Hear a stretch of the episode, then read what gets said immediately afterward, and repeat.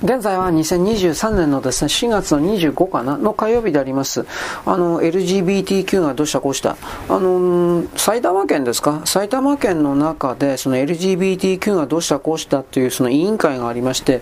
で、その委員会が決めたことに対して従えみたいな形で、いわゆる埼玉県民から集めた予算を勝手に使ってですね、え何やっていくかというと、男女共用トイレというなんかものすごいもの作ってます。これ都内にもあるんですか？いくつか。えー共用トイレ。まあ、小便器は1個あるんだけど、大便器のところが要は男女共用になってるということなんですかね。で、間仕切りもなきゃ何にもない。うん。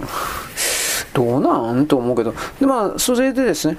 今まで埼玉県には女性専用トイレというのがあったそうです。まあこれどこでもありますけどね。で、その女性専用トイレというものを廃止してまで、その男女共用トイレですか？これをやる。まあここまで来るとなんかやっぱり利権の匂い感じますね。あの、でもそんな儲かるかなとは思うけど、いわゆるその普通のトイレを男女共用のトイレに回収修理というかね、し直すわけですけれども、それらの業者が、いわゆる民主党系というかですね、えー、社会統計民主党系というか、そういう変な方々の、えー、関係者、それの口利きというか、利権の企業になってるだとか、まあ、よくある話なんですけど、そういうのは隠れてるのかなとは一応言います。ただ、今さ、今言ったけど、そんな、ものすごい数のトイレを全部そんな風にね、やり替えるんだったら、それは儲けもあるだろうけど、言うほどそんな数は買えないだろうから、何のためにそんなことするのかなっていうのはよくわからないです。つまり、自分たちの組織は強いんだぞ、力があるんだぞということをとりあえず見せつけて、つまり、えー、世界の世の中の誰もそんな LGBTQ が誰だとかそんなことに注目、着目していないんだけど、それがいかにも重要な人類にとって、その地域に住む人々にとって重要な案件なんだというふうに勝手に決めつけて勝手に認識阻害させて、で、本当は重要でも何でもないんだけど、その重要でも何でもないことを実現化させた我々野党は、力のある頼りがいのある政党だから今後もですね私たちを頼ってねハートみたいななんかそういう僕は邪悪な意図どう見ても見てしまうんですけどとりあえずその埼玉県の中からそれを推進してるのは推進派だけなんですね基本的には。まあオールジェンダートイレとかなんかそういう形になってますけれども。あのー、女性専用トイレとかそういうのね、残してくれとか、普通の、普通のトイレに残してくれみたいな、パブリックコメントをね、いわゆる一般市民からの声をあの求めるような、それがね、元やられたんですけど、それも10羽人からげにバスンとなんかコピペのコピーペーストの定型文で切って捨ててですね、やると言ったらやるんだみたいな形で最初から話を聞く気がないという感じで全体を進められたそうです。まあ、いかにも左翼というか、うーん、中核派というか、角丸派というか、トロツキスト派というか、そういう人たちのやり口だなと僕は、まあ今更驚きはしなかったけど、なんかおかしいな普通、男の俺でさえ嫌なのに、そんなトイレは、便所嫌なのに、女はもっと嫌だろ、そんなん。なんでそんなことわかんねんかな。で、まあ、分かっなか自分の権力とかに今入ってるか、利権とかにも入ってるかもしれないけど、その LGBTQ 関係の推進者に僕は女性の議員たちがたくさん入ってるという事実がちょっと信じられないですね、正直言うけど。だからあの性の尊重だとか、そんなことを言ってっけど、この男女共用トイレうんぬんっていうのは、肝心の、それをそういうものを利用する女性の安全だとかが守られないんじゃないかなと僕思うけどね、単純に。そんな男がいるようなところで用を足さないかんのですよ。区切られてないし。で、女性専用トイレって、それはいけないことの意味けど、でも大体は、あれでしょ、赤ん坊のおむつをさ、そこでこう、こう、うんね、変えるだとか、使われ方としてはそんな感じのもんでしょう。別に何一つ、ダメってことないと思うんですけどね。なんでそんな慌てて、無理やりに、こんな共用トイレやらないかんの？本当になんか、米国の中のそれらの LGBTQ 的なものに乗っかっておれば、自分たちの結局その人、国民ではなくて政治政党的な自分たちの仕事の維持というかね、職場維持、就職維持、違うか。まあ仕事の場を維持するために、国民の多くに不便を、不安を与えてでも、それを推し進めるんだ。で、不安を与えてるくせに我々はよく仕事したんだみたいなことを主張されても、ちょ、ちょっととか相当困るな、それ。と僕はこういうふうに思うんですけどね。いろんな考え方あるでしょうけれども、トイレ一つとっても、でもこれ大事なことだと思いますがね、本当の話で。まあ、あの、左側の人ね、自分たちの、なんだろうな。それ脳の中の理想でさえないと思うんだけど、その脳の中の理想的なものを、現象化実現化させるために何もかもを他の人に含める何もかもの自由を破壊しても奪っても当然だと思ってるところはね本当にやっぱちょっと許せんというか許せんですねやっぱりね。だからそのなんだろうね。本来ならばリベラルって言うんだから人間解放主義というか、ね、自由主義でなければいけないのに彼らのやってることっていうのは要は自分たちに従えていってるだけなんでね。全然その数多くの人々の意見を無視して0.1%にも満たないような人たちのそいつを絶対的に優遇しろっていうこの構造はやっぱりおかしいです。で、それを言うとですね、数に任せて圧政だとかファシズムだとかって言うけど、どうかな？じゃあその0.1%生かしといて、こういうことは汚い言葉だと使うけど、生かしといて、我々の生存権、生存している状態に、何ら寄与してんですかね？で、そうすると彼らは、何の利益も生まない多様性、多様性って言うんですよ。それ儲かるの？一番大事なとこはそこだと僕思うんですけどね。それやってそれ言えば儲かるんですか？あのお金儲かってあの食料変えたりエネルギー変えたりするんですか？大事なとこそこだと思いますよ。でもそういうこと言うとやっぱ彼はだんまりなんですね。それは儲からないこと知ってるからでしょ。何を言ったって。だから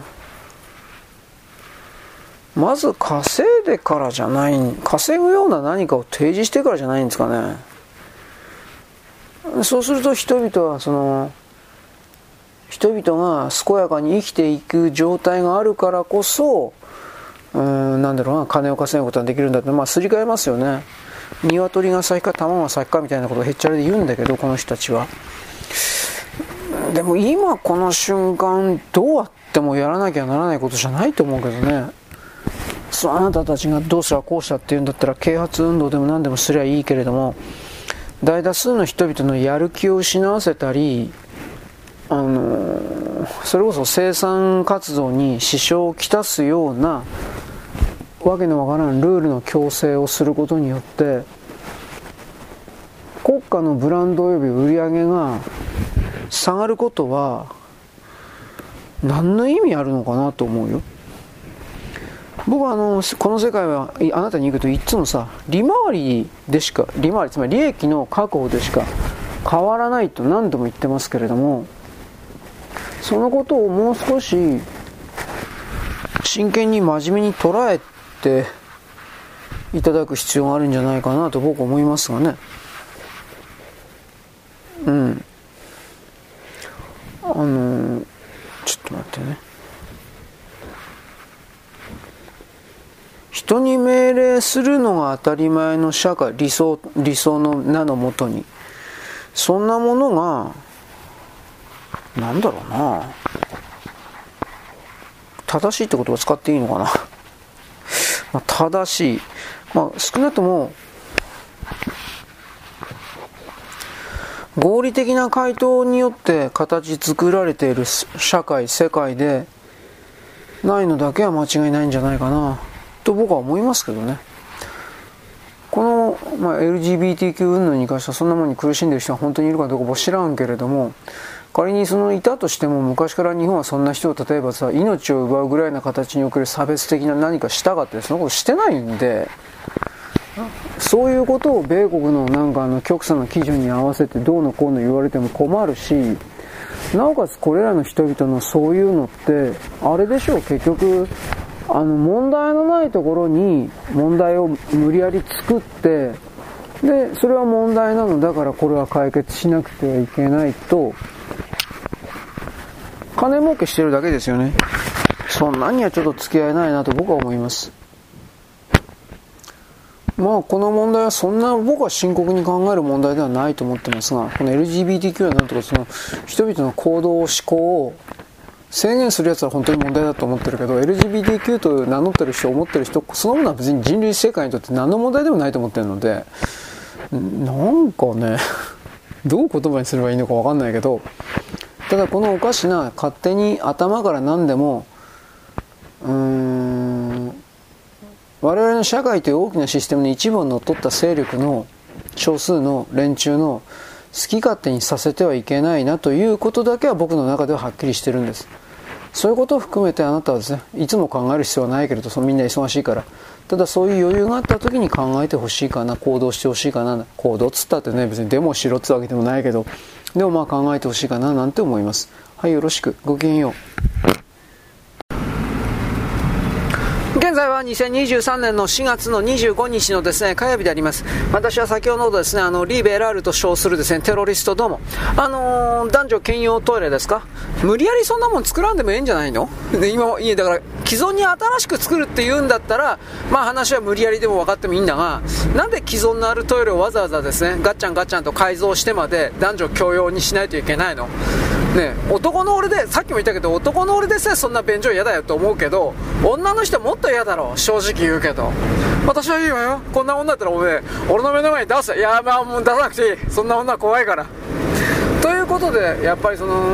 これはね、要は自分に従えという風な強い思惑、意図を持った人々が、えー、なんだろうね、税金の、税金を勝手に使うような機構、システムの中に侵入、入り込んで、そして堂々とですね、それを散奪している、盗んでいる状態でありまして、そういうことに対して僕たちは今まで全然チェックしてこなかったけど、いわゆる行政の機関の中にこれら赤たちが、トロツキストたちが、スターリニスト、まあどうどうすかね、レーニン、スターリン、トロツキ、まあレーニンとトロツキになるんですかね、まあそのトロ今はもうレーニンは死んじゃったんで、ソ連崩壊したということは、レーニン的考え方死んだと一旦決めた方がいいんですよ。難しいことになるから。だけど、共産主義的なものはまだ生き残っていて、そうすると、もう一個生き残ってるのは、まあトロツキになるのかな、トロツキ的考え方。えー、レーニンよりもはるかに過激と僕は捉えてますが、うん、だからそういう人々をちょっと調子に乗らせたらあかんなと僕は思うけどね。ね。で一応米国の共和党関係のどっかの州だったか連邦における決定だったかちょっと忘れちゃったけどえー、っとね女性のスポーツにトランスジェンダーを自称するような男ですか？こいつの参加を禁止するような法律を議員立法かなんかで挙げたんじゃなかったかな？なんかそんなん一つ。ででも逆に今度日本ではですねえー、っとね高等審か第2審まで行っていたんだけどなんか自称？トランスジェンダー自称、えー、性同一障害の男性が見た目男性チンチンもついてる男性が、えー、女子トイレを使うということに関してそれは何で使えないんですか？憲法違反だみたいなことやって裁判になって高等裁判所か何かでいやいやいやそれは違うだろうというふうな形で差し戻しというかですね一旦決定されたんかな？高等裁判所。で最高裁まで訴えてなかったけど最高裁に訴える前の段階なのかどうか僕は法律の手続き知らんから分からんけれど最高裁のその偉い人たちですか？自称偉い人たち。この人たちがその憲法の判断というかそれをですね、えー、見直すというかえー、なんでの？性同一障害に限ってはそれは適法つまり女性トイレを使っても適法だというふうな的な判断を下すかもしれないというわけでこれから完全に下すとかそれ決まったわけではないんだけどなんだかおかしなこといろいろ言ってるなと僕は思いました。だからね、何の力が働いてるのかなと。うん。いわゆるオープンソサエティ的な、まあ、ジョージ・ソロスですね本人死んだっていう話なんですけど僕は本当かどうかわからんけどなんか僕はそっちの方死んだと思ってるけどジョージ・ソロス的なだとかそれの尻尾みたいなあこれイギリスのイギリスの貴族だったかな？尻尾みたいなやつらだとかそれがうごめいてんのか？それとも彼らがですね信じてるのは宗教的思惑的人々、えー、因子勢力かどうか知らんけど、まあ、そういうのがいるのか。俺分からんけれども現行の普通の私あなたがストレスを感じるようなこと面倒くせえことをなんでそんなことすんのって必要のないことすんなよ。余計なことにエネルギーと時間割くなよ。と思うけどこの例えば僕はあの精神性精神エネルギーは資源で取れるんだよ。使えるんだよ。というふうな主張の立場からするとですねそういうふうにわざと人間にストレス焦燥葛藤を与えれば裏から支配してる人たちにとっては都合がいいんですよ。うん。取れるから。取れるって。まあ精神エネルギーを。ルーシーを。ルーシーだったっけ？まあ全然関係ないですけどあの精神世界のビリーバー的な人は宇宙全史が吹き溜まってる集まってる。それも結構なんですけどその中における EO 信者 AO 信者 AO だったね。AO 信者。もうそんなもんそんなそんないるの？と思うけどまあまあまあいたとしていたとして。でその人たちが AO さんという人死んじゃったもんだからえー、今はゴーゴさんという、えー、古川さん。めめめあマフか。マフさんという人ですね。これは僕たちの導いてくれる人というふうにやってんだろうけど多分ね多分ね。そのマフさんというか古川さんいや俺は別にエオは好きだけどお前らのこと嫌いだからみたいな。いや嫌いとは言ってないけどそのようなことを言ったその流れですね。裏切られたんだっていうふうなねそんなことを思ってるのかなと。ふと僕はですね疑問に思いました。でついでにですね今どんな気持ちいいねどんな気持ち？いいというふうなことも聞いてみたいんだけどそんなこと言ってですねあの人たちはですねそのなんかやばそうなんで、ね、貴様殺してやる！とかなんでナイフでさせたらどうしようどうしようもないんでどどどどどどどうなんでしょうか？で僕はその昨日ちょっと言い忘れたんですが僕昔書いた漫画でね漫画じゃないんだけど漫画みたいなもんでねえー、とね、できるかあった。うん、NHK あり、知ってますか ?NHK で昔、あの、できるかなっていう人形劇っぽいものがあったんですよ。ゴンタ君とノッポさんって知ってますか？あのね、まあそういうゴンタ君というぬいぐるみのキャラクターとノッポさんというですね、まあ本当にノッポさんなんだけど、その人が、ノッポさん一言も喋らないけど、パフォーマンス、パントマイム的なことをやってなんか、を伝えるというか、なんかそういう形でね、有名番組だったそうなんですが、僕見たことないけど、有名番組だったそうなんですけど、そいつをもじってですね、えー、っとね、ゴンタ君とノッポさんじゃなくて、ソンタ君とね、ノッポさんという、なんかそれを作ったような記憶がありました。それだけなんですけど、からそのタイトルの通りですね、できるかなというのはですね、あなたは偉い人に忖度できるかなと言って、それだけのネタでなんか結構やったような気するんだけど、うほうほう、忖度。えー、まあ、ゴンタ、ゴンタ、僕の言ってるゴンタ君なんかわからなかったら、画像を検索してみればですね、何言ってるか分かったと思います。変な、変な茶色のぬいぐるみ、頭になんか黄色いポリバケツかぶってるやつ。あれ何なんだろう？帽子なんかな。まあのっぽさんはのっぽさんでですねなんかあのくしゃっとしたなあれなんちゅう帽子かな。まあ名前正式名称あるんだろうけどね。あれやって。で番組そのものはなんか工作をしてのっぽさんがね工作するんじゃなかったかな。な今日は何とかを作ってみようっていう風ででゴン太君が喋るんですよ。あ誰が声当ててるんだったか女の俳優さん声優じゃなくて俳優さんじゃなかったかなと思うんだけど。で、うほううほうとか言いながら、なんとか、ナレーションなのかな？とりあえず女の人はですね、えー、のっぽさん、なんとなかんだで、などうだこうだって言ってですね、で、のっぽさんが、えー、一言も喋らないで、パントマイム的な動きで、なんか工作を作って、なんかとにかく作っていくんですよ。紙と糊とはさハサミみたいな感じのもので。で出来上がってゴン太君がなんか喜んでるみたいな あいつは一体何のためみたいな あいつは本当に何のためにいたんだろうか よくわからんのですけど番組そのものはもうやってないんでしょうね。俺テレビいいから分からんけど。あと、ね、関係ないけど話的には NHK であの3匹の動物が出てくるやつがいるでしょう。なんなんでか黒いペンギンみたいなやつとウサギ黒いペンギンとウサギとあタヌキかな？分からんけどなんか3匹の、ね、ぬいぐるみみたいなものが、えー、あれなんで、まあ、子供向け番組というかお母さんと一緒に見るようなそういうやつだと思うんですがあれもあれもやってないでしょ？あれもなんか人気あったそうなんですけどね。あれはお母さんと一緒だってやなんだったな。うん。でそこでえー、っとね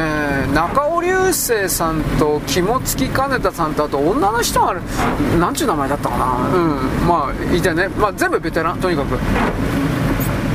で中尾流星でよかったと思うけど、まあ、中尾流星っていうのは、えー、っとえっとね、ドラゴンボールで言ったらベジータじゃなくて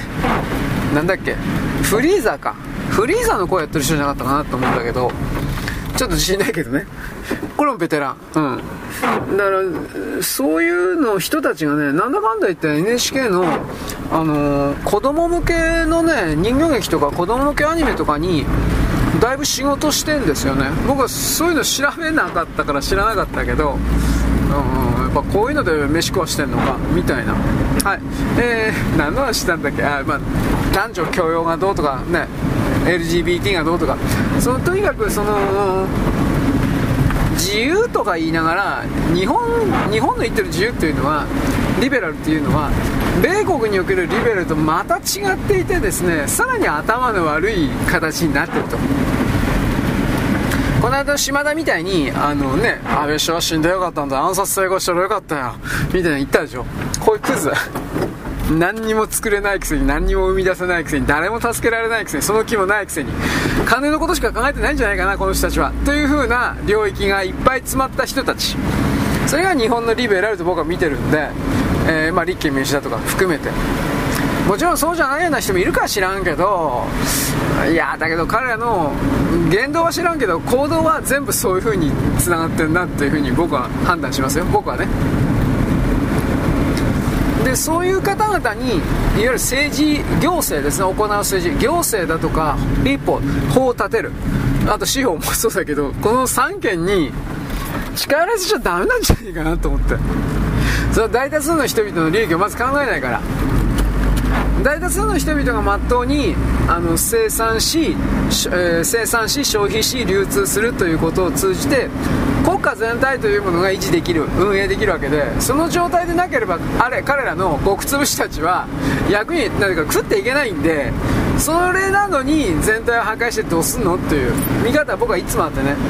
まあ、だから僕今アトラスとかですねあなたに紹介してるわけですよ。あのアインランドね。米国もかつてはそういう病にかかってで一旦保守勢力がですね立ち上がってえー、立て直したという風になりながら、やっぱりなんか今はね、民主党勢力的な、オバマの8年間がどれだけひどい、日本、日本じゃなくて米国に強い傷を残したかということなんですよ。まあそういうことを含めてね、うん、なんだろう。言葉にはあまり騙されないでっていうことですね。言葉で自由って言って言っても、それを言ってるやつが全然自由でもなんでもないっていうことの、この当然にいろいろ気づくべきだという、まあ、そういうオチに、とりあえずしておきます。よろしく、ごきげんよう。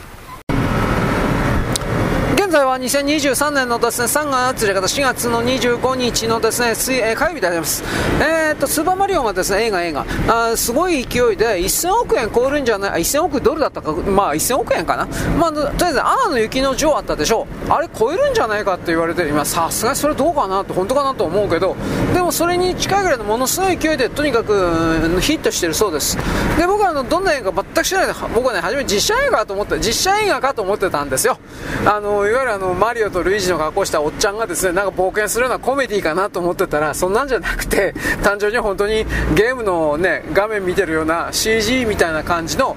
あそんな感じです、本当に。マリオ、あの、マリオが出てですね、えっ、ー、と、ルイージとかもなんか出てるんでしょうね。な、内容は知らないです。また、その、どこもかしくもですね、その宣伝の短いフィルムありますから、気になる人は見りゃいいです。で、アメリカ人はこれ家族で見てるみたいですね、ファミリー映画。で、そのことで、えー、米国の中の映画評論家的な文化評論家的な人たちっていうのは、ディズニーはもうダメだろうと。そのなんでかって言えば、内部にその LGBT とかサーとかそういう形の映画としてやる順番を間違えてると。我々はその映画にその LGBT とか Q とかとか左派だあのなんていうか、まあ、極左的な何か？そういうものを求めてんじゃないんだと。楽しく家族で愉快に見られるものを単純に求めてるのに政治的な主張を前に出してるそんなディズニーが続く限りは何やってもダメだろっていうふうなはっきり言って言ってるわけですね。なんで、それで、そういう形でマリオをこれ見てた時に、どうなんですかね、多分完全懲悪で、そんな、なんだろう、難しいことはないんじゃないですか？ただ、米国ってね、あの、ディズニーってね、その CG の 3D アニメですらなんかわけのわからんポリコレが入ってるんですよ。黒人だとかってブッサイクなね女だとか。わざとブッサイクな女わざとデブとかをわざと入れるんですよ。そんなもん見たかねえだろお前。金払って。でなんでこんなこと言っちゃダメなんですかね。あのそういうことで人が何を言っていいか悪いかということを特定の少数の人間が決めて大多数の人間にフラストレーションというか葛藤というかそうしたものを与えるやり方というのは僕はこんなもやめるべきだと思います。人間の魂の進歩進化には100がやって1になしじゃないかなと本当にこれ思います。なので、えー、まあ、そういう隙間感激を塗ってマリオですか？スーパーマリオブラザーズ？まあ売れたというのは分からんではないですね。だって金払ってそんな政治的主張見たがないしね正直言うけど。そんな子供的なね娯楽作品でも。だから無理やりね無理やり黒人にしてるんですよ。今のディズニー 3D アニメ。無理やり黒人にしなんか無理やりぶっさいくなものにしておかしいだろと。なんでそれが多様化なのか俺には全然正直わからない。その辺は。人がどのように生きていくとかね何を感じてどう動くかなんていうことをあの全体のルールを我々我々って誰だと思うけど我々が決めるんだとやってそれをね社会的合意とかね空気の形成というものをやって無理やりに柔らかくも硬くも押し付けるという社会というのは僕は発展がないと思います。でこういうことを言うとですねあのなんか野放図な生産大量生産がうんぬんかんぬんで今のね環境を壊してどうのこうのああだだじゃあお前原始で戻れ。少なくともそういうことをお前らがあ言うことはあそういう資格はないと僕は思う、まあ、とにかく文系の人たちはですねギャスが言うことはまず間違いです。はっきり言うけど。と一応言ってきますがなんかねついでに今ドイツ。ドイツはそういう、ね、ね、環境左派、環境極左みたいな人たちがドイツドイツの国内でね、経済界で大暴れしてですね、えー、あらゆる産業の分野で、えー、これは自然に環境に悪いんだ悪いんだロロロロとかってやってですね、自分で自分の首絞めてる、うん、だからここまで来るとね僕はあのそのドイツの中の環境左派環境環境極左それ社会の中で自分が先進的な人間だと勝手に思ってるような人々の一部というのはこれあの米国が送り込んだあのスパイというか工作員なんじゃねえのと僕は本当にそこまで思います。なぜかといえばあの米国も英国もヨーロッパを一致団結させずそれぞれの国をですねあの仲違いさせるというか、うん、そんなそんなずっと前からずっと仕掛けてますからそれの関係かなと思ったりもするんですけどね。分からんけど。まあ、ドイツが一致団結するしなければそれはドイツがロシアと接近するということを防ぐことができるわけで。でロシアのですねそうすればあの石油を使っちゃいけないんだだとか化石燃料はダメなんだと。いやーそんなことはねえと思うけど。あとはその関係の流れで僕はあの太陽光発電のですね、えー、メガパネルメガソーラーの不都合な真実というのを日経が昨日だったかあの乗っけててですね掲載してそれをなんだけど全然役立たんね。発電量がとてもなとてつもなく低い。原子力発電所1機2機作った方がよっぽど早い。であのー、太陽光においては膨大な、ね、緑地をハゲ山にして、まあ、極端に二度と戻らない。環境汚染されるからパネルから毒物いっぱい出てドクドクと。そういうことのデメリットを一切その再生エネルギー、まあ、河野太郎を代表するとするような再生エネルギーマフィアたちは国民に全く説明しないけどそういう不誠実な態度をしているから彼らがいきなりリベラル人権だとか環境保護だとか的なことを言ったってそれを使ってるだけでしょ。それは便利だからでしょ。みたいな、まあ、自然そう使ってるだけでしょ。あいつらの環境のことなんかそんなもんね。本当の意味で考えてるわけねえじゃん。僕はそれ断言しますよ。自分の中で。まあ、太陽光パネルとかそういうものに関してはですね売れば売るほどどちらかにとすれば中国に対する依存度が高まる一方だということも自明の理なので、まあ、欧米のその支配層たちはこれを回避するためにエネルギーのですね獲得確保を太陽光パネルから違うものこの場合は原子力ですねそれに変えようとしている、まあ、そもそもアルゴーが不都合な真実で出てきた時に彼の背後に誰がいたのかというと原子力を推進するための勢力がこのの人にですね、えー、化石燃料ダメだよ火力発電所ダメだよというこれをやりたかったんですけど、えー、まあ、311が起きたからそいつがですね破壊なんていうかその野望が破壊された。でもやっぱりその時間が経てば元に戻るというかねうん。人々はやっぱその原子力を求める。だ今のところ原子力しかないからねそう言うけど。だからここで暴略的なことを一方的に言うんだったらそれで原子力発電所を作らせだけ作らせてで人工地震を人工地震を起こしてで原子力発電所をですね破壊してやっぱり原子炉はダメだったでしょうみたいな、まあ、こういうストーリーを作ることは簡単にできるけどそれやるときは結局そのねあのー、人工地震的なものを含める何もかも証明しないとダメなんで現行人類それできてないからねやりようがないっていうのもあるけど。だいろんな意味で、えー、この世界というのは曖昧模倣して分からんことばっかりだなと。言葉ばっかりが踊ってますね。人工地震とか含めてさ。そういうものがあるんだったらでもうんバンバン使ってるよあるんだったらの話だけど。はいそんなわけです。よろしく。ごきげんよう。現在は2023年のですね、えー、4月の26日の水曜日ですね。あ、木曜日かな？あ、水曜日ですね。あのー、私おはがきいただきまして、FOXTV でですね、有名な、えー、アナウンサー、保守系のアナウンサー、タカ・カールソンという人がいます。で、タカ・カールソンがクビになったっつって、えー、そうなん？びっくりしちゃってですね、ちょっと見てる。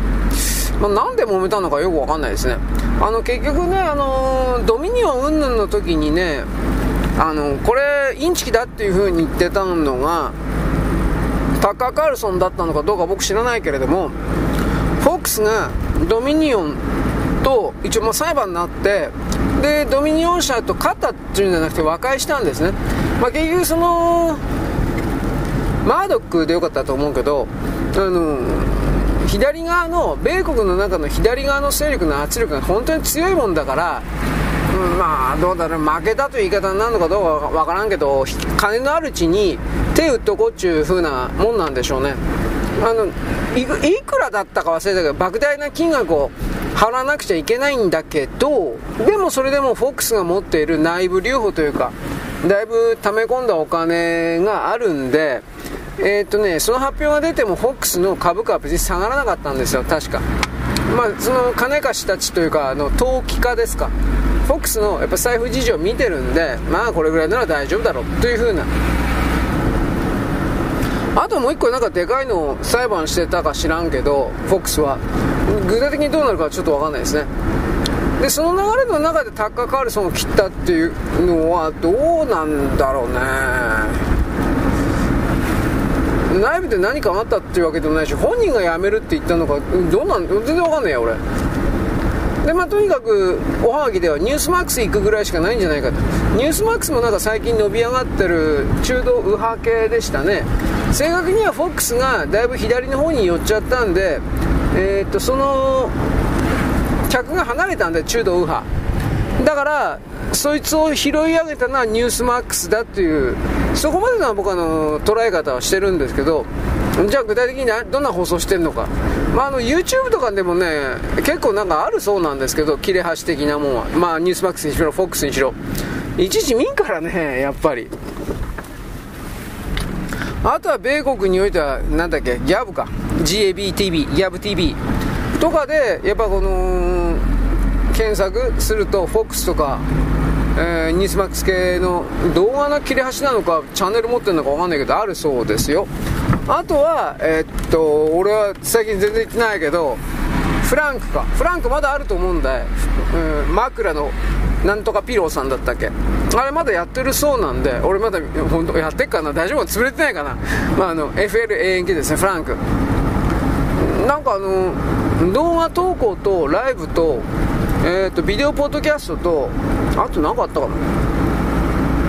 文字と連動してる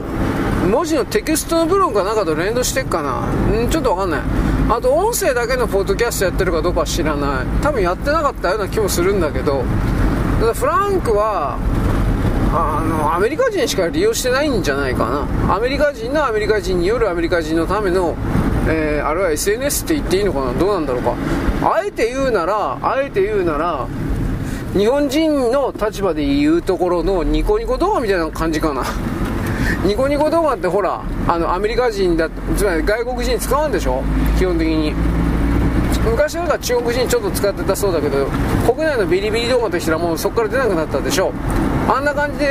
えー、まあ、ニコニコ動画日本人専用だとするんだったらフランクはそんな感じでアメリカ人専用っていうかそういうイメージで僕見てんだけどどうなんだろうか？今本当にどうなってるか全然わかんない。でまあどっちにしてもねあのアメリカの混乱は続きますよ。それはねアメリカの実際の皇帝が死んじゃったからです。デビットですね。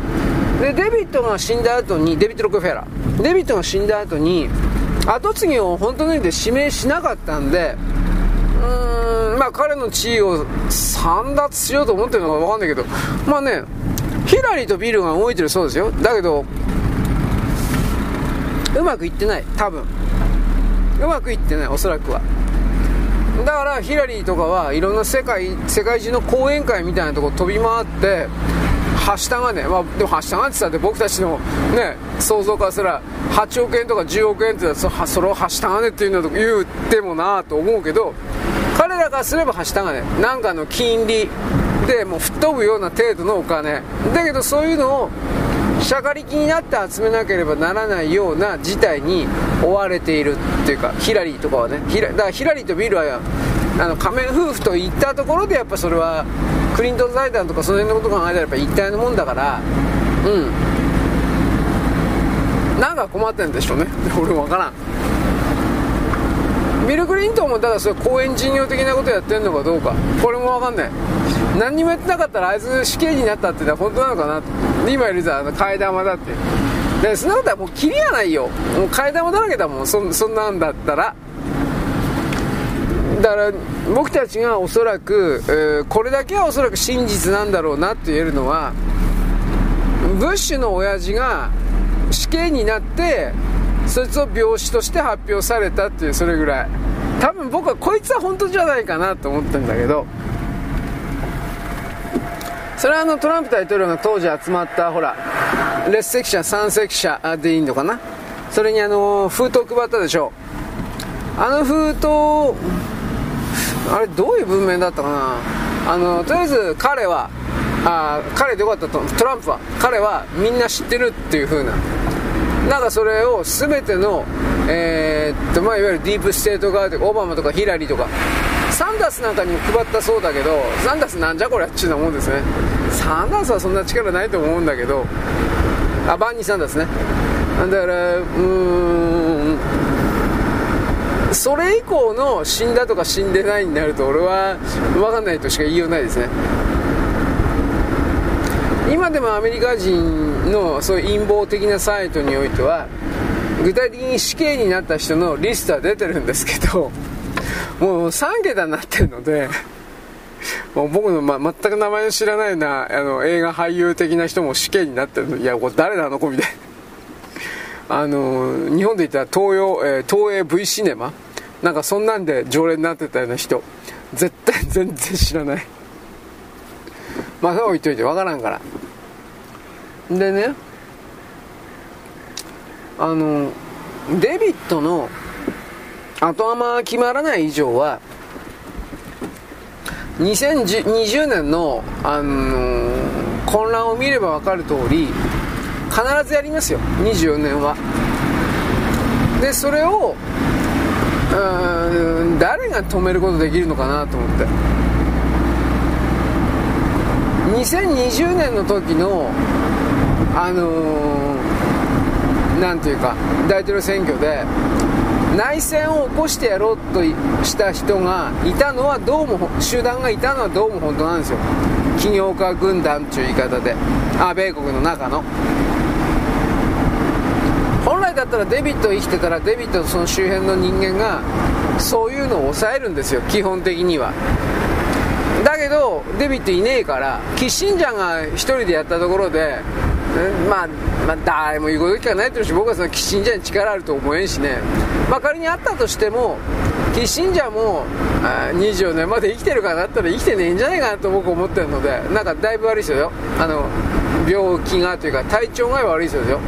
年だからもう100になろうとしてるからねあの人。今99でしょ？確か。だからそういうことを考えた時に24年は、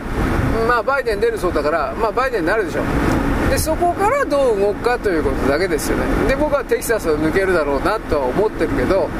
まだ、うん、準備が足りないからでもう4年間準備するために頑張るだとかそういうことになるかもしれない。これは本当にわからない。まあどっちにしたってアメリカはほら不正選挙的なものをこれだけ堂々とやってしまったからそうなんだか自由主義国家におけるフラッグシップ旗振り役のね、帝国中心国だっていう風な概念を世界中の属国に押し付けようとしてもこれはもう無理じゃないかなと僕は思いますよ。そういう意味において既存の国家体制における信頼ブランドというものが徹底的にその破壊されているというか、うん、そういう言い方言わざるを得ないね。でまあうんまあどうかな。トランプ大統領頑張ってほしいけどね。お金は集まってるんだけどね。選挙運動も、あのー、身体検査してっからそんな変なのは来てないそうだけどそれでもでっち上げられたら、あのー、権力はないからね今はね。だからだいぶひどい目に遭うんじゃないかなとは思う。思うけど今回のほらあのなんかプレイメイトかなんかみたいなプレイメイトかどうか知らんけどなんかそれと浮気したとかどうのこうのお金払ったどうのこうのとかって言ってるけどそれに関する他の政党の、まあ、男どもがですね、えー、どうしたこうしたときれい事の言葉を投げつけて見せかけにしか過ぎないくせに女性の人権的なものをドーンと前に出すというパフォーマンスを僕はしこれからやっていくだろうなとは一応見てるんですよ。でそれで NHK の E テレだったかなんかその辺のことを見てねとかといろいろ言ったんだけどまあ今置いといて。とにかくですねあのー、米国の中の政治変動というものがいわゆる工程が決まらない限りにおいてはまだ続きます。と僕は思います。だからあで誰かオバマはちょっと無理だしな。オバマの父ちゃんとかアイドまあそれは無理じゃないかな。あのとにかくあのワシントン DC から離れた西の方にあるのは中西部中部の都市中西部。で一番あっち側みたいなそこの中で、まあ、腐ってもあの候補出すからね。あの候補選定というか候補教育制度みたいなものからにおける候補か。だ,、まあ、だからこの辺の人たちがどうなるのかなと僕は一応思います。現在は2023年のですね、えっとね、4月の26ですね、水曜日であります。えっとね、まず、日本に訪れる外人観光客が目当てにしているものが、日本食であるということの報告というか、レポートが出てました。で、特にですね、カレー、これ日テレか何かのテレビらしいんですが、カレーがですね、えー、今のところ人気だという。まあ値、値段安いしで、あの、他の外国のそれに比べれば。で、あとは、寿司、カレー、日本酒だったかななんかそんなんです。で、えっ、ー、とね、ラーメンはもう当たり前のものになってますね。ある意味、日本でだけ食べられるとか、元中国の食べ物であるとか。まあ、でも飴。中国でいうとこのラーメンっていうのは日本とだいぶ違うから、だいぶどころは相当違うからね。だからやっぱそれを言ってもしょうがないんじゃないかなと思うんだけど、外人はだからに、あの、ラーメンは日本だっていう風なイメージになってます。で、その状況下でいろんなものに気づいていけばいいんじゃないかなと思うんですけど、日本の美味しさということ。うん、えー、トルコライス。トルコライスわからん人は検索してください。福井県でね、今でも売ってんじゃねえの？えー、っとね、とんかつ、とんかつとね、チャーハンと、とんかつとチャーハンと、スパゲッティだったか、とんかつとチャーハンとカレー。いや、多分違う。多分、とんかつとチャーハンとスパゲッティだったような気するけど、なんかそれがね、一つの皿に乗っかってんの、ものすごいボリュームあるんですよ。まあ、だからいずれにしてもですね、僕が危惧するのは日本の中のお菓子なんですよ。あの、なんていうかな。日本製の、ロッテ、ロッテは韓国だったね。じゃあグリコ、森永、明治なんかの、いわゆる1000円未満のいっぱいスーパーで売ってるお菓子あるでしょ。あれがね、外人に買われるようになると、僕は日本人の危機だなと思ってます。僕はそんな甘いもの食べないし、お菓子も正直は食べないんだけど、あの、美味しさというものを見るたび、見るためにですね、あの研究的に買うんです。で、海外の全ての僕お菓子買ったわけじゃないけど、量販店なんかにあるやつをできるだけ買って食べる場合において、比較する場合において、日本に入ってきてるものが多分そんなに品質の高いものではないんだろうなとは分かってるんですが、まずいんですよ。はっきり言うけど。だからそこから考えた時に日本のバリエーションある、しかも値段が安いこれだけのお菓子というものは、それは例えばですね、えー、バームクーヘン、カステラ的なものから、えー、チョコレート、スナック、クッキー的な、あと柿山的な、全部です。そうはっきり言世界最高だと思います。その1000円ぐらい、1000円未満で買えるな、スーパーで売ってるようなやつに関しては。それはお菓子屋さんとかケーキ屋さんみたいなもので売ってる3000円、2000円のそんなものはフランスだとかヨーロッパがすごいもんいっぱい売ってるでしょう。私が言ってるのはそういうことじゃなくて、普通の金のない人がスーパーで買えるようなそういうお菓子だとか、インスタント食品でもいいんですよ。それの品質というのはどう考えても日本は世界一だということ。で、それにいわゆる外人たちが気づくか気づかないかということなんですね。今は寿司、カレー、ラーメンとかって言って、あとなんかうどんだったかな？麺もあったかな？うどんもあったかな？そういうふうに言ってるけどね。次にお菓子が狙われると、これは危険だな、なというふうな。一時期何かね、えー、っとね、カラムーチョだったかな。いや、カラムーチョもともとそんなに出してないんだけど、アメリカ人がね、あの、アマゾンで買えるんかな日本の食品が。で、まさかそれ日本から空輸してっていうことではないだろうから、米国の中の代理店から買うという形になってると思うけど、そういうのでカラムーチョだったか何か、アメリカに絶対売ってないやつ。それがね、一時期長い間品切れになったという記事を僕読んだことあります。カラムーチョなんかよく食うなと思うけど、辛いもん好きな人間にはたまらんのだろう。俺頭おかしくなるあんなもん食ってたら。うん。まあそういうことでね、いろいろ日本の良さというか、日本ははっきりです。うん、なんだかんだ鎖国状態みたいなもんだったから、現状チリにおいて海に囲まれておりますから、だからそれがね、あの、中国と朝鮮半島の邪悪なですね、精神攻撃を隔ててくれる最大の防壁だったわけですが、まあ、今だんだんそれが破られてきてますけど、それでも海がなかったらあっという間ですよね。そういうことを踏まえるです。うん、取り残された。しかしガラパゴスとか何でも悪悪口言えいいけど、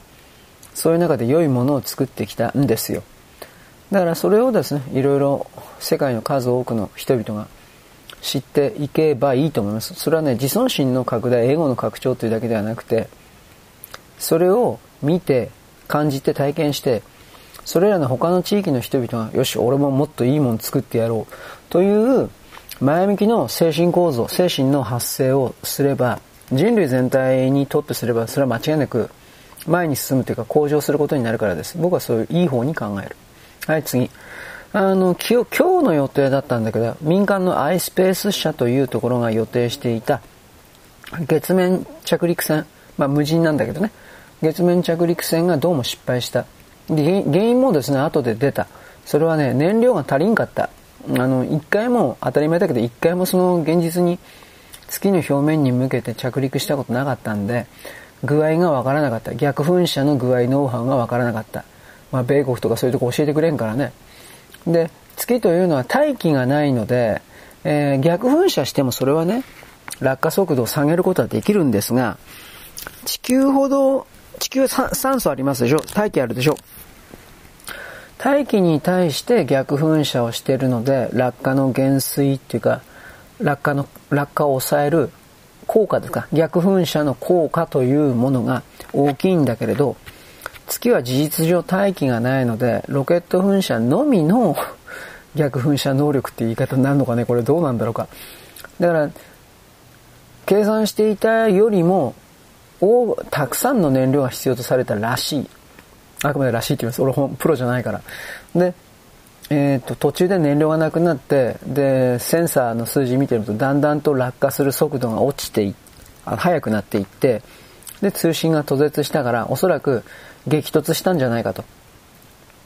あの硬い着陸硬着陸と書いて激突なんですけど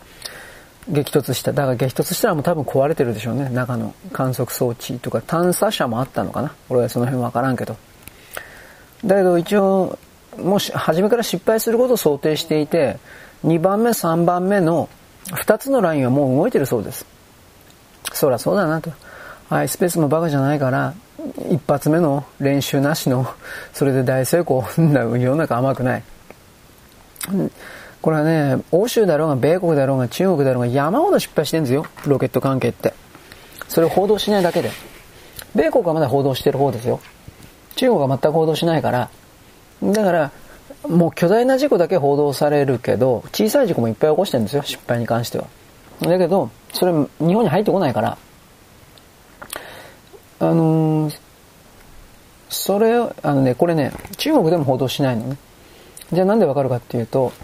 中国が発表している、発表してないのもあるんだけど、軍事衛星あいつら発表しないから、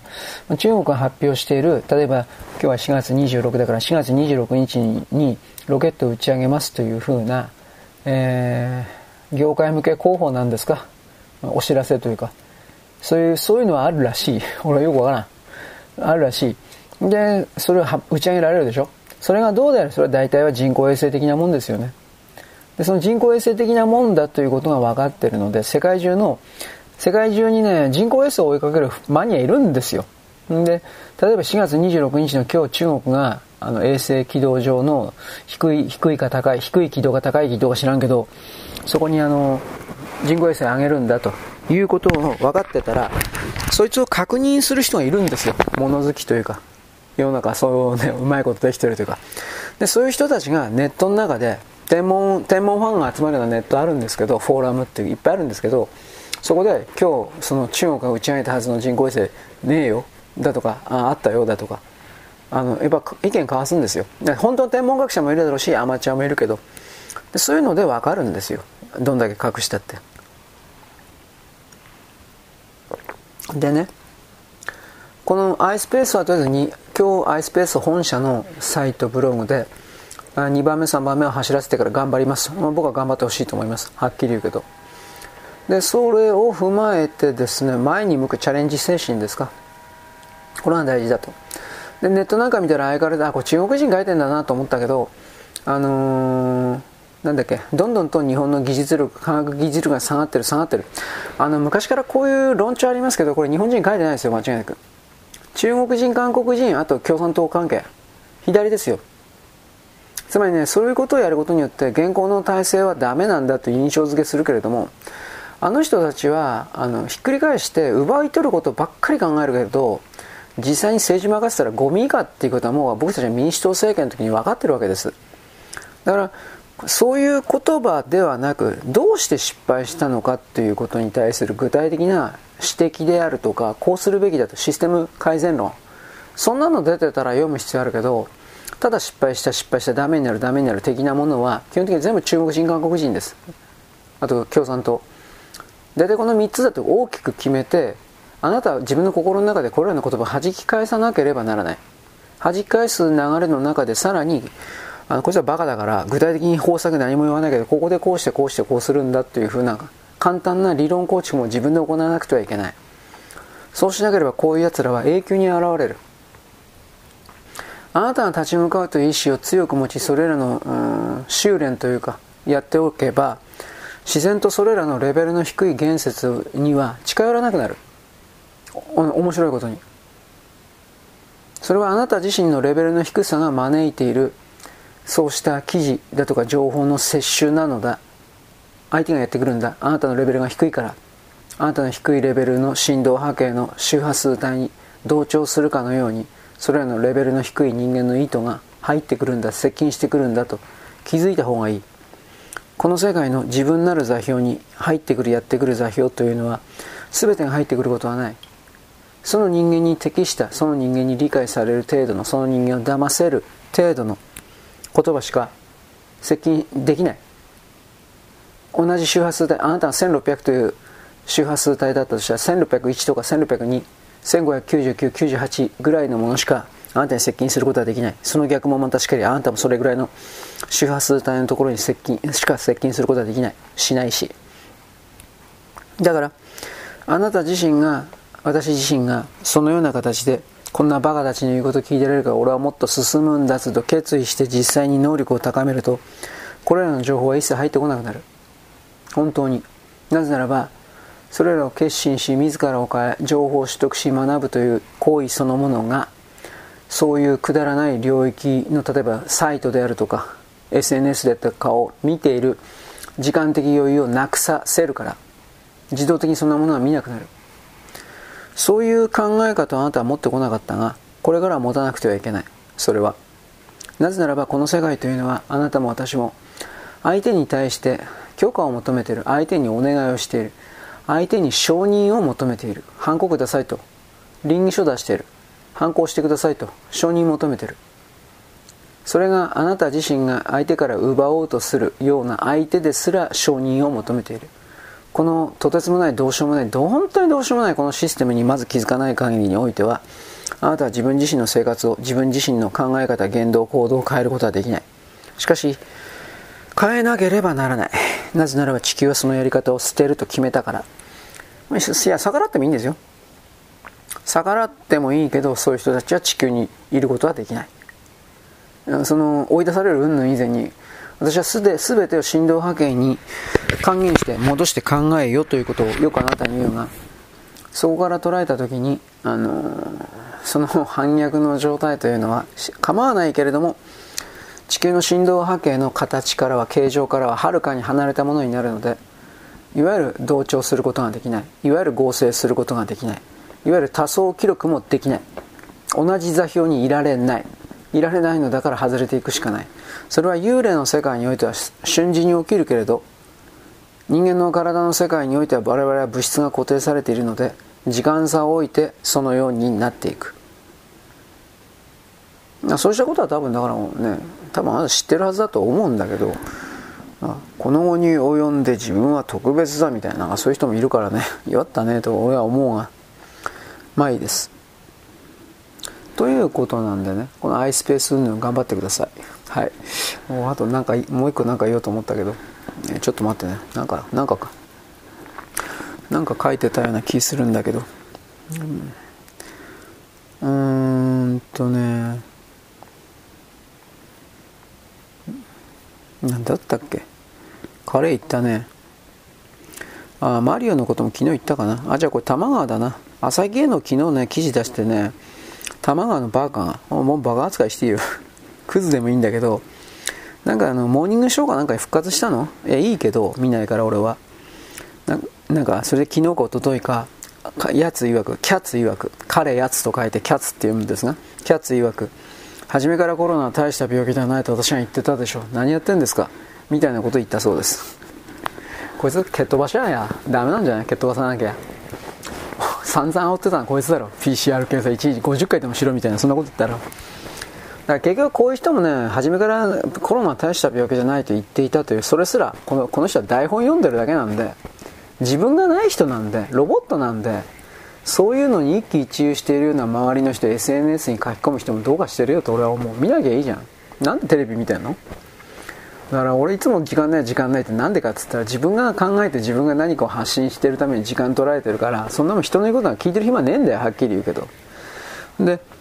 そんな風に考えて自分が考えたようなもの自分が作ったようなクリエイティなクリエイティブなもの？うん。まあそれが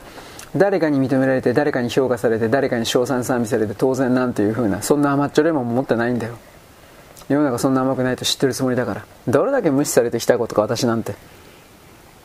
甘えんだよ掲示板とか SNS が。言葉だけで何か書いたら誰か何かしてくれる答えてくれる褒めてくれる同調してくれる。批判すら答えてくれるうちのそれさえない。完全に無視される。たった一人で歩歩んでいくということをそれが当たり前なんだということを誰一人考えない。でワースカワースカ言ってる。バーカ私はあなたなどいなくたって地球はどんどんと勝手に進むんだ。ジダバダしてりゃジダバダしてりゃいい。置いてかれるだけだ。私などいなくたって世界は回る。あなたなどいなくたって世界は回るんだ。無視されて当然なんだ。それが嫌だったら自分で生み出して自分で進んでいくしかない。自分で生み出したものをさっき言った iSpace の 月探査着陸ロケットの逆噴射じゃないけど自分で生み出したものを自分自身を押し上げていく。推進力として。ロケット噴射のノズルコーンから出る炎として使って進んでいくしかないんだ。そして進まない人間は呼吸が止まって死ぬんだ。サメのように。その概念で私は一応見てるが。まあそれでも私はこんなかっこいいこと言ったところでそこまで自分をなかなか突き放せてないなとは思う。甘い、うん、自分が甘っちょろい。しかしそれでもその概念が自分の中にはまずある。獲得されている。少しは。だから誰かが助けてくれる。みたいな。助けない助けない。それはないつもり。でもどうしても自分一人ではできないことがある。当然です。それは助けを求める。助けを求めてお金を払う。代価を払う。これが一番大事。ただ助けをもらうありがとう。バーカ。言葉ですよ言葉だけでそんなもんが代価になるかよ。ネットの中にはそういう泥棒が多すぎる。現実世界の中にもその泥棒だらけだけどネットはまたひどい。そういうことを含めて私はですね文章を書くので私の文章それでも我慢してるのでお前なんか死んじまえみたいな文章いっぱい今でも書いてんな。うん。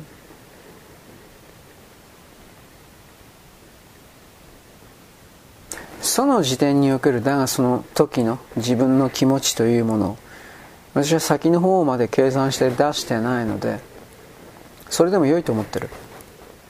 なぜならばそれ自身がそれが私の肉体なるもの自身における今その瞬間における求めている本当にやりたいことならそれは否定しないということ。まあいいや一旦ここで切っとくわ。よろしくごきげんよう。